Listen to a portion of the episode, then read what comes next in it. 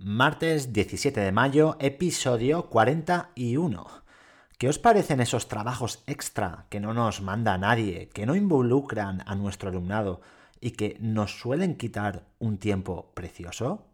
En este episodio os pongo un ejemplo de, uno relacionado con mi cole y, y lo que pienso yo sobre él.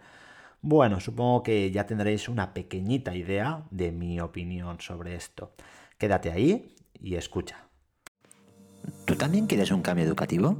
Responderemos aquí preguntas como ¿por qué sigue igual la educación? ¿Qué puedo hacer yo para aportar mi granito de arena? ¿Cómo lo hago? ¿Con quién cuento para ello? Entra, comparte y sobre todo motívate para ese cambio tan necesario. Esto es Adrenalina Educativa.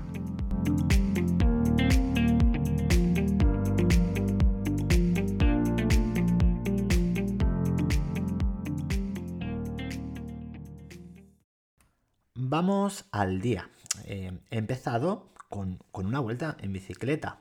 He salido de casa a las seis y media de la mañana para hacer pues, un recorrido hacia el cole un poquito más largo de, lo habitual. El resultado han sido 54 kilómetros, una ducha y a clase relajadito. Qué bien que viene el deporte de buena mañana. La primera clase ha sido de tic-tac-tep con cuarto. Mi intención era que, que Mar entrara conmigo y me ayudara pues, con, el resto de, alumnado. La verdad es que lo hace muy bien y, consigue ese objetivo de, ayuda. Pero como este programa BOL todavía no está asentado, ni mucho menos, y no hay un horario marcado para, para que Mar pueda salir de clase, pues tengo que ir pidiendo permiso a las maestras que tienen sesión, pues, con ella en, esos momentos. Como la última vez que le pedí permiso a esta maestra que tenía hoy y vi que no le hizo mucha gracia, pues eso, he desistido y, nada, no tenía ganas de, volver a ver mala, mala cara. deberíamos establecer un horario, un horario para, este programa Boli, para este alumnado que salga pero no, damos abasto. Y al final, al final del día, pues doy una de las razones por las que, no, que se nos come el tiempo y encima, pues, eh, pues nos metemos en otras cosas que, no, que bueno, que no, no creo que, sean tan necesarias. Pero en fin, lo malo, lo malo de todo esto es que, es que Mar hoy ha, estado trabajadora. Ayer ya dije que en la creación del cuento había escrito más de esas 10 líneas que, yo que mandé. Y, que aún así me comentó que, que aún le quedaba por contar. Pues nada, hoy debían pasar esa misma historia a un documento de Google. Y una de las instrucciones de, de esa actividad es que la historia mm, pues, debía de tener un mínimo de 300 palabras. Pues bien, ella lleva ya 800 palabras y, digo lleva pues aún no ha acabado, eso me he comentado al final. Incluso eh, durante la escritura, durante la sesión, le ha dado consejo a otra alumna que, no sabía continuar, que no, que no podía continuar.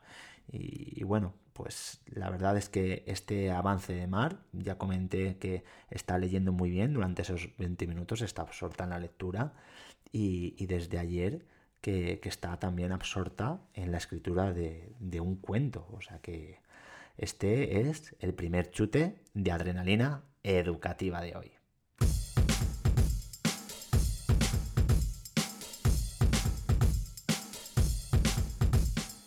Otro chute de hoy ha sido el contador de palabras en documentos de Google que descubrí. Sí, sí, sí, sí, sí. No lo sabía. La verdad es que no, no sabía que existía esta opción.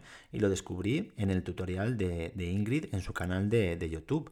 Ingrid es arroba imgende. La podéis encontrar en, Twitter. Pues ella todos los, los, sábados en su canal de YouTube, vuelvo a repetir, pues nos explica una herramienta digital o alguna funcionalidad de, de eso, de alguna herramienta eh, digital. La verdad es que es la mejor manera de, establecer la extensión de un texto. Pues si la estableces por páginas o líneas, va a depender del tamaño y tipo de letra, del interlineado. Muy bien, muy bien. Al alumnado les, le ha gustado el tener a la vista ese contador. Y este es el segundo chute de adrenalina educativa.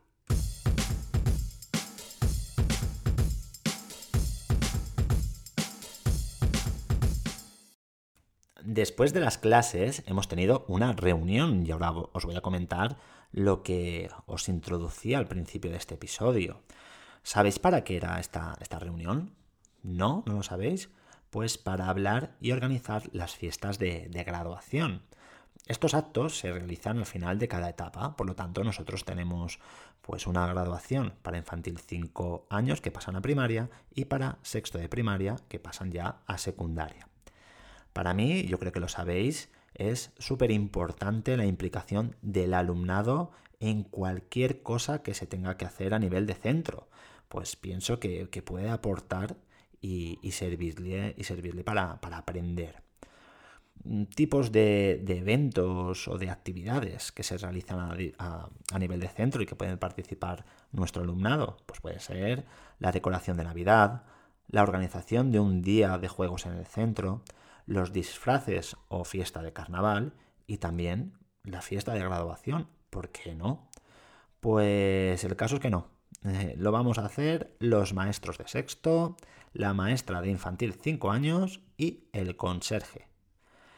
Creemos, eh, pienso que, no sé, creemos que, el alumnado no puede preparar este tipo de, eventos, que no están capacitados o que lo harán mal y, no nos damos cuenta que, es una fantástica manera, que es una oportunidad para que aprendan a través de, un aprendizaje servicio, así, así de simple.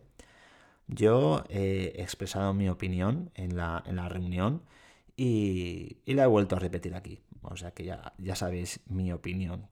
Creo que perdemos mucho tiempo en cosas que no implican alumnado, al alumnado. Que, sí, que si lo hacemos nosotros van a quedar súper chuli guays. Pero, ¿y si no participan? ¿Y, si el alumnado no aprende nada eh, en, estas, en estas actividades, en, estas, en estos eventos? No sé.